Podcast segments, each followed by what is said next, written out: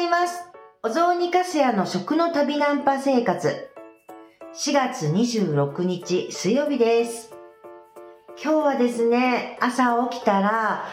雨が降っていて、もう雨をこんなにも待ち焦がれたのは初めてかもしれません。5月6日に東京の共同で雨のお雑煮会っていうイベントをする予定なんですけれども、そのためにね、雨水で出汁を取りたくて、こっちでね、いろいろ実験をしたくって、どんな出汁にしようかなっていうので、それで、もう雨水採取したくて、採取したくて、待ち焦がれておりました。今は家の外に寸胴鍋を置いて、今、ただいま、雨水採取している真っ最中でございます。ちょっとね、弱い雨だから、溜まり方が本当に、まあ、ちょっと、うんと少ないんですけれども、まあ、それでもいいわ。とにかく試作したかったので、嬉しいです。はい。ってことでですね、えっ、と、本日は、まあ、水曜日なので、えっ、と、青パパイヤのことに、青パパイヤ活動についてのお話をちょろっとしていきたいなと思います。先日初めてオンラインで、あの、青パパイヤ交流会っていうのを、まあ、開催させていただいて、それでこれから、あの、まさに青パパイヤを、えっ、と、の苗をちょうど農家さんたち、えっ、と、植えていく時期なんですね。ゴールデンウィーク前後みたいな感じなところが多いので。ですので、本当これからまさに青パパイヤのが育て始めていくみたいなところ、段階なんですが、だから今ね、あの、青パパイヤの生の状態のものっていうのは、もう沖縄だとかから取り寄せるだとか、あるいはハウスで作っていらっしゃる農家さんもありますので、そちらのところから、あの、通販で購入するみたいなことしか、ちょっと入手する方法はない状態ではあるんですけれども、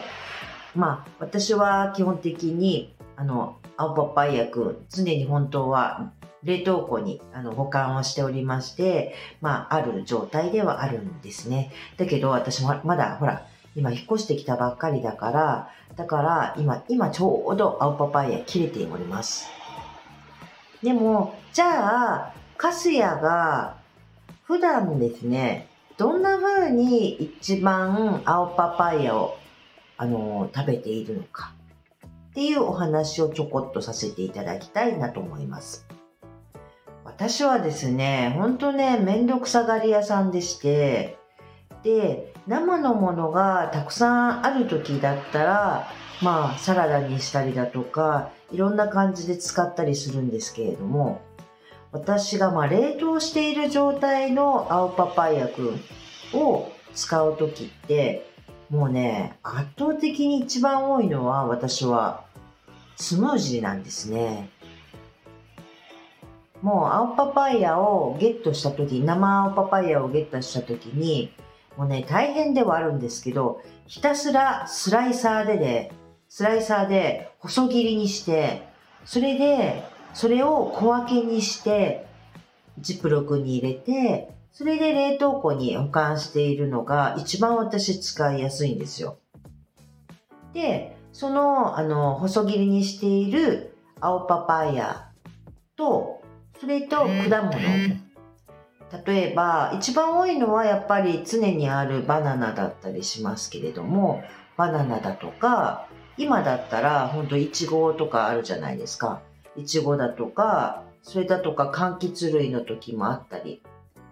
そういう果物と、それと青パパイヤと、まあお水の時もあったり、あるいは、えっ、と、牛乳入れちゃう時、豆乳使う時っていうのありますけど、それでもう本当にブレンダーといいますかね、あの、ブレンダーでガーッと、あの、スムージーにしちゃう。一番ね、これが本当に日常的に簡単だから使いやすいっていうことで、それでスムージーで飲むことが多いです。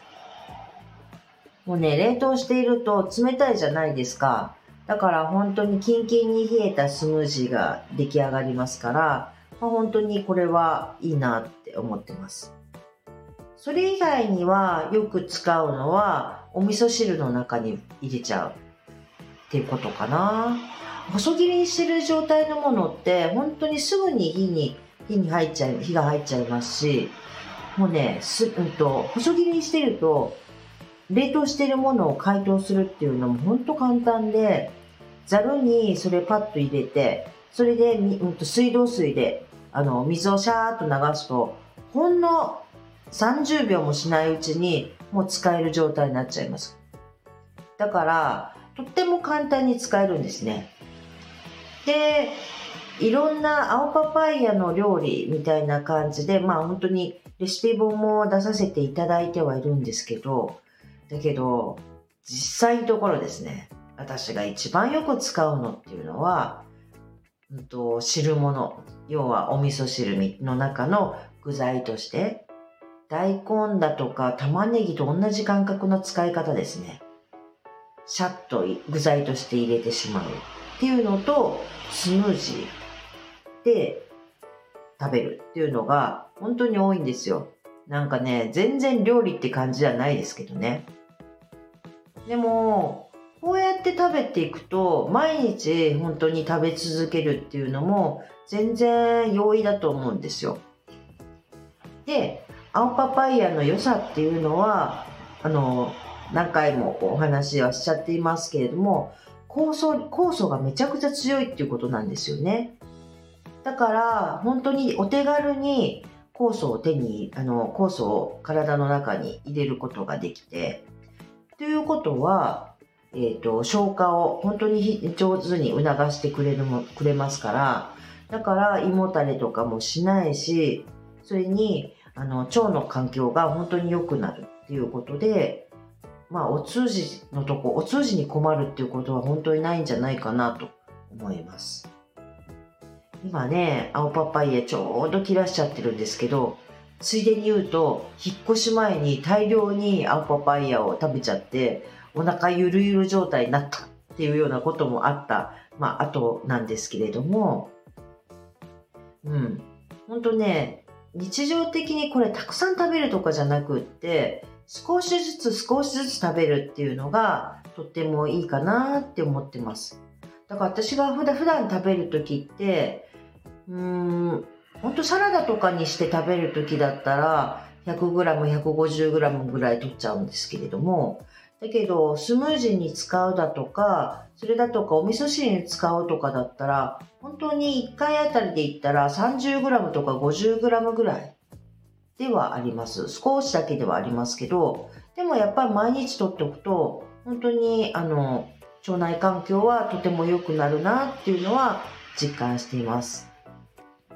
ということで、あんまりね、青パパイヤみたい、青パパイヤっていうとなんか、外国の食べ物、食材みたいな感じで、どうやって使えばいいのっていうふうに思われがちなんですけれども、本当に普通に使えちゃうんですよ。私、あの、普通、普段の和食で使うんであれば、私がお話ししているようにお味噌汁の中に使う。みたいなのもいいですし、それだとか、煮付け、煮物なんかもよく家でされる場合だったら、それだったら、角切りにした青パパイヤくんを一緒に入れてしまえば、ほんとね、言ってみりゃ冬瓜みたいな感じかな。うん、冬瓜とはまた食感がだいぶ違うんですけれども、ほんとね、普通に味もよく入りますし、もう何にでも化けてくれるかなっていうふうに思ってます。だから、日常的にもっともっと皆さんに、あの、使っていただけるような感じになっていけばいいなーって、本当に心から願っておりまして、今年はちょっと本当に頑張って PR 活動、啓蒙活動っていうのをしていきたいなって思っています。っていうことで、本日もこれにてちょっと終了させていただきたいと思います。雨水溜まってるかな今朝起きたのが5時ぐらいだったのかしら。だから、ど、5時半ぐらいにまだバケツ、バケツじゃない、あの、えっ、ー、と、寸胴鍋出したばっかりだから、まだあんまり溜まってないかもしれない。うん。でももう少ししたらお仕事行かなきゃいけないから、まあ、しゃあないですね。出しっぱなしでね、外出するのもちょっと微妙だからね。はい。まあ、少しでもいいです。とにかく、雨水で出汁を引くっていうのをちょっと早くやりたくてしょうがないんですよ。ということで、本当に、まあ今日はこれにて終了します。皆さんにとっても良い一日となりますように。私も今日はお仕事頑張るぞでは、さようなら。